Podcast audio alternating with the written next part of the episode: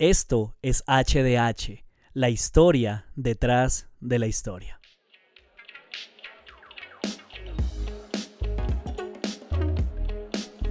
Buenas, buenas a todos. Nuevamente un episodio más. Espero que hayan extrañado que la semana pasada no nos hayamos visto, que no haya habido episodio.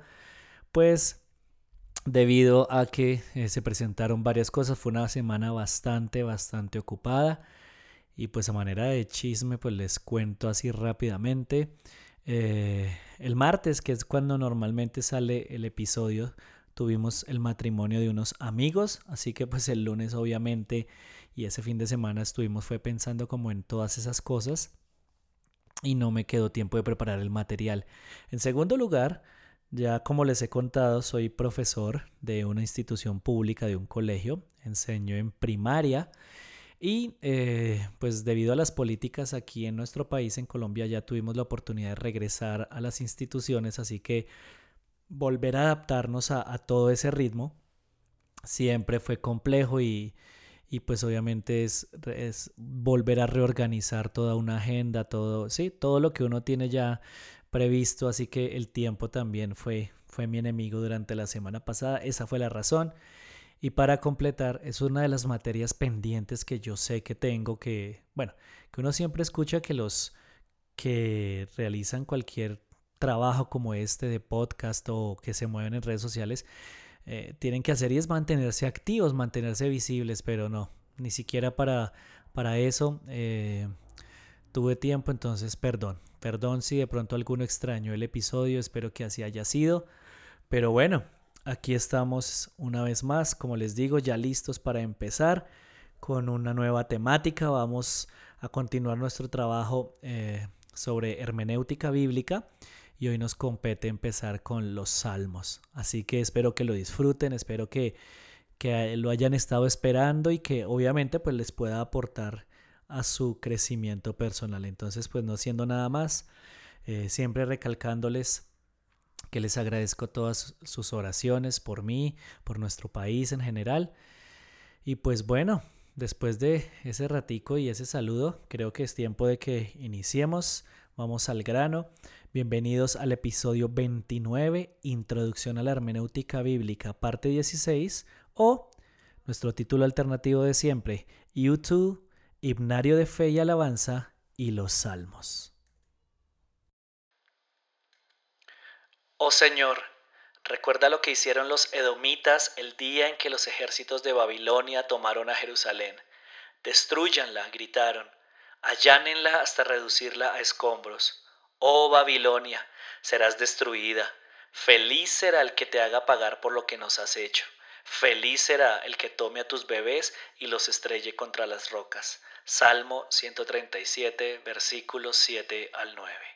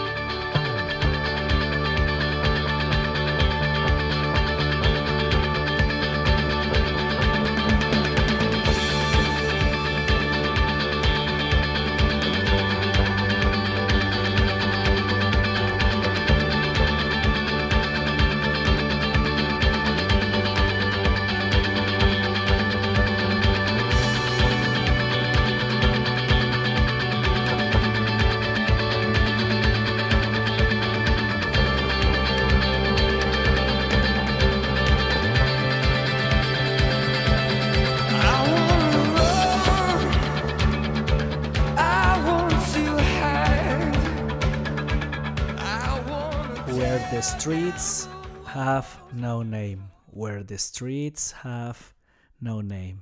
Sí, señores, es una canción de YouTube cantada por Bono. ¿Quién más, no? Una canción súper conocida, una canción que pertenece a una banda que marcó un antes y un después. Y de pronto eh, la razón por la que escogí en esta ocasión esa canción es bien particular. ¿Por qué? Porque si de pronto usted tiene un trasfondo dentro de la iglesia cristiana, eh, no me dejará mentir que tiene este tipo de bandas, como, como YouTube, tiene un parecido muy grande con otras bandas dentro de la industria cristiana. Pero el parecido más, más grande es con una banda que se llama Delirious, una banda inglesa. Y no solamente eso, sino también termina pareciéndose a otras bandas como por ejemplo Hillsong. Pero no, esta banda no es cristiana. Pero para que me entiendan por qué, por qué la traigo a colación, quiero mencionarles cómo yo me encontré precisamente con estas dos bandas cristianas, Hillsong y Delirious, porque ellas marcaron una parte también fundamental en mi adolescencia en la iglesia. Resulta que para esa época eh, los únicos medios que teníamos para escuchar este tipo de bandas era a través de las emisoras porque no era muy común tampoco eh, ver librerías cristianas donde pudiéramos adquirir los CDs originales. Así que para una época, eh, una iglesia muy conocida aquí en Bogotá que se llamaba la Misión, se llama la Misión Carismática Internacional, comenzó a realizar muchos eventos eh, gratuitos y uno de ellos fue un, un evento donde trajeron a Hillsong United. Así que pues con, con algunos amigos nos, nos, pegamos el viaje hasta el lugar de, de este concierto y pues, obviamente nos marcó muchísimo. No solamente por lo musical, sino también por la apariencia, por todo lo estético que, que representaba esta banda en un país tan tradicional como Colombia. Así que había momentos en que nosotros íbamos a algún evento, que sabíamos que teníamos que ir a algún evento, eh, íbamos y nos quedábamos una hora, dos horas antes del evento en la librería de esta iglesia viendo los videos que ellos reproducían escuchando la emisora a cada instante. Y es que de verdad se generó una obsesión, si se puede decir de esa manera, porque era como, esto nunca lo habíamos escuchado. O sea, este tipo de música cristiana nunca lo habíamos escuchado. Y para ese entonces también, no me, no me siento orgulloso de decirlo, pero era, es lo que hay. Es lo que hay, tengo que ser honesto. Apareció en internet algo que se llamaba Ares. Ares, una aplicación para descargar música, videos, documentos, lo que uno quisiera. Y pues por ahí fue que empezamos a descargar discos, a conocer toda, pues sí, la discografía de estas bandas y, y era impresionante porque nosotros decíamos nadie ha hecho música como ellos, pero no, no es así, no eran únicos. De hecho, eh, hace poco en la universidad, del semestre pasado, tuve que leer un libro acerca de la historia de la adoración, eh, entendida no solamente como la música que se canta en la iglesia, las canciones lentas, sino pues todo lo que es la liturgia.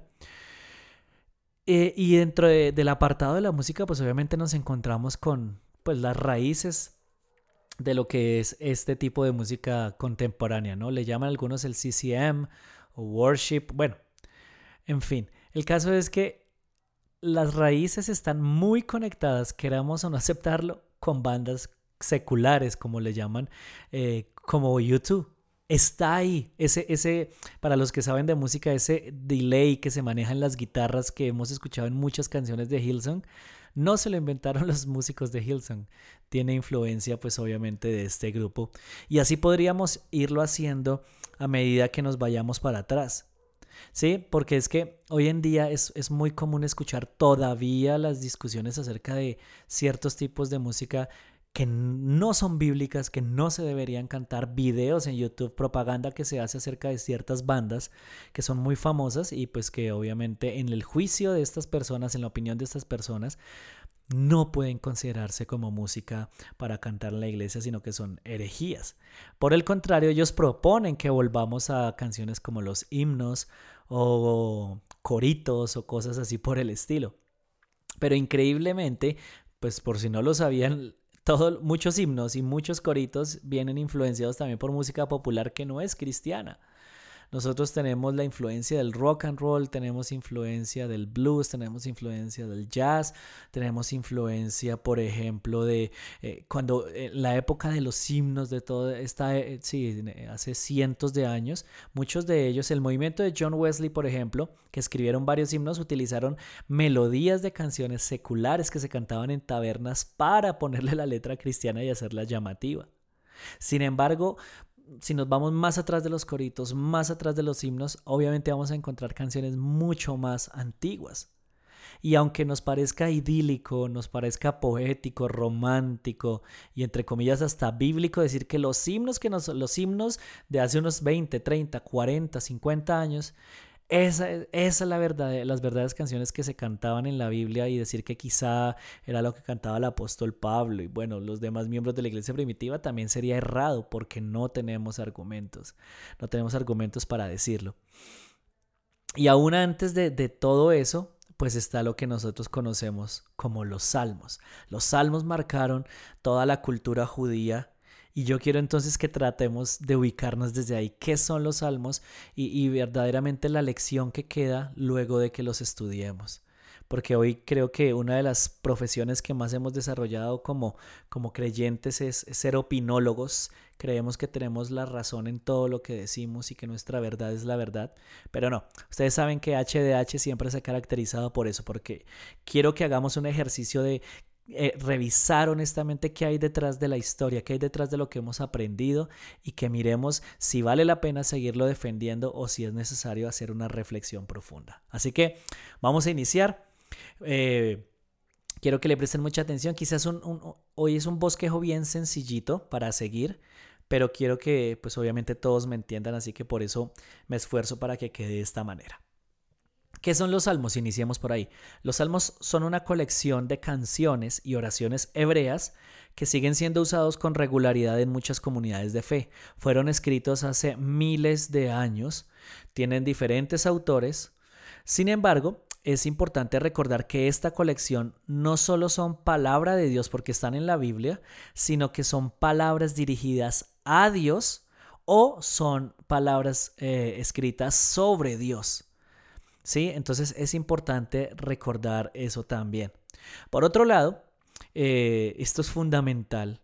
Aunque no enseñan doctrinas o tampoco enseñan conductas morales, sí nos ayudan, algo que, yo he tenido que venir aprendiendo durante eh, el último tiempo en esta cuestión contra la ansiedad es que nos ayudan a expresar emociones de una manera saludable nos dejan ver también una faceta diferente en la cual nosotros podemos expresar lo que sentimos a Dios sin el miedo a ser juzgados, sin el miedo a ser reprendidos. Y de hecho que terminan fortaleciendo pues la fe. Nosotros podemos aprender a expresar alegrías, tristezas, éxitos, fracasos, esperanzas y pesares. Pero entonces, eh, a la hora de entrar en esta labor exegética y hermenéutica, es fundamental también recalcar que no todos son sencillos de interpretar, ni mucho menos de asimilar como el que leímos al inicio. Si se fijaron, es palabra de Dios, pero el lenguaje que utiliza es un lenguaje violento, donde se pide la muerte de seres inocentes como bebés. Así que no sencillamente podemos tomar todo literal como lo hemos venido trabajando semana tras semana, sino hay que ser muy cuidadosos a la hora de acercarnos a cada uno de estos textos. Así que para entenderlos de una mejor manera, yo propongo, y bueno, de, de, acuerdo a lo que he venido aprendiendo, propongo que debemos considerar cuatro cosas y son las que nos vamos a, en las que nos vamos a enfocar en el resto de tiempo que nos queda. Vamos a considerar su naturaleza, los tipos, las formas y las funciones.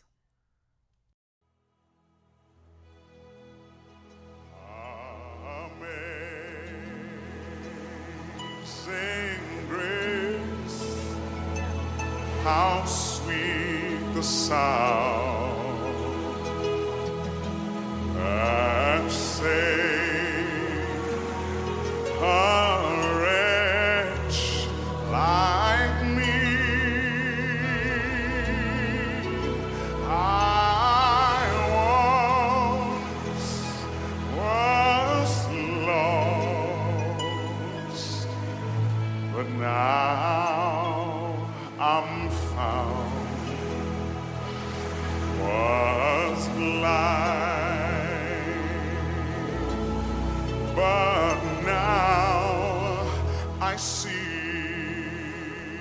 Este es sin duda uno de los himnos más, más conocidos en la historia de las comunidades cristianas. A día de hoy, personalmente a mí me sigue gustando muchísimo. De hecho, hay muchos himnos antiguos que, que a mí me, me, gustan, me gusta el contenido eh, de las letras y pues obviamente los disfruto porque me permiten expresarle cosas a Dios desde, desde otra perspectiva. Pero bueno, eh, así como les mencionaba, ni, ni himnos ni coritos, sino que hay muchísimo más, mucha más historia. Y precisamente los salmos son una muestra de esto. Y cuando hablamos acerca de su naturaleza, es necesario recalcar tres cosas importantes. Primera, que la poesía hebrea estaba dirigida a la mente a través del corazón. ¿Qué significa eso? Que las canciones, que las oraciones eran palabras que eran bien elaboradas, tenían un toque poético, pero su objetivo era expresar verdades profundas acerca de eh, Dios, de su relación con Israel, de, de la forma en que el creyente, digamos, judío veía también a Dios. Número dos, los salmos son en sí poemas musicales. En otras palabras, lo que buscan es evocar precisamente las emociones y eso lo vamos a ver en muchos de ellos, en estos salmos donde los, los escritores expresaban lo que sentían. No, no buscan esconder nada, sino que lo expresan de manera abierta. Y número tres, el vocabulario de la poesía es a propósito metafórico. Esto hace referencia a que en muchos ejemplos vamos a encontrar pues obviamente ese tipo de figura literaria. Entonces nos encontramos con Dios como una roca, como un escudo, como una fortaleza, entre muchas otras cosas. Ahora, cuando hablamos acerca de los salmos como literatura, es fundamental también darnos cuenta de que hay varios diferentes tipos de salmos. Y cuando uno se acerca a leerlos ya conociendo esto, que es lo que vamos a mencionar eh, Hoy de manera breve y, más adelante yo creo que de pronto lo volvemos a tocar, todo cambia. A la hora de, a la hora de que usted los lee, todo cambia porque hay un propósito detrás de cada una de estas categorías. También es importante mirar que cada salmo se caracteriza porque tiene una estructura formal, o sea, no son ideas sueltas, sino que hay unos patrones lógicos, eh, como digamos en los cuentos que nosotros manejamos un inicio, un nudo y un desenlace, algo así también podemos ver dependiendo del tipo de salmo que estemos estudiando. También eh, cada tipo de salmo estaba dirigido a ejercer una función dada en la vida de Israel. Habían unos salmos, digamos, de, contenido devocional que se podían cantar en casa, orar en casa, y otros que eran específicamente para sacrificios, otro era para, otros eran para cuando se iba al templo. Están los salmos de ascenso. Hace poco tuve la oportunidad de predicar sobre el Salmo 126 y fue algo súper especial de verdad. Todo, cuando uno empieza a ver las cosas eh, desde su contexto y desde todo esto que les he estado eh, contando, la riqueza que se extrae es impresionante. Y los salmos de ascenso eran canciones que se cantaban cuando los peregrinos iban de camino hacia Jerusalén a adorar en el, en el templo. Eh, todos aquellos que no vivían en Jerusalén, pues obviamente una vez al año tenían que, viajar hasta allá y eh, esas eran las canciones que se cantaban durante el viaje. También hay varios patrones dentro de los salmos. Solamente un ejemplo rápido, por ejemplo, el Salmo 119 manejaba algo que se llama un acróstico con todo el abecedario hebreo. Cada una de las, de las partes que lo componen inicia con esa letra.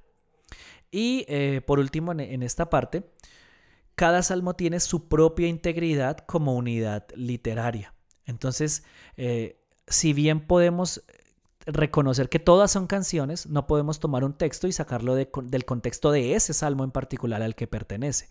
Para poder sacarle toda la riqueza a un versículo hay que conocer el contenido total del salmo, su propósito, su autor quizá, eh, las aproximaciones, las aproximaciones al tiempo en el que se escribió y todos los detalles que podamos conocer van a hacer que podamos pues obviamente sacarle el mayor provecho.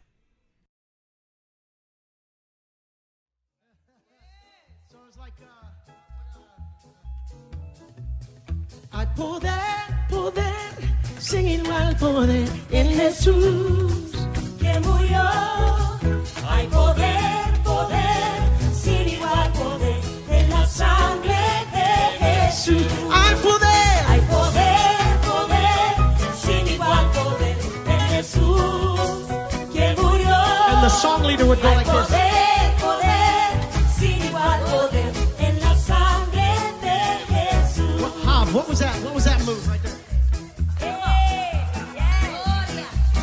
Did you guys sing these coritos in El Salvador? Give Poppy a mic. What are we doing? Come on now. So we would sing, uh, you know what? Take it to C, Kevin.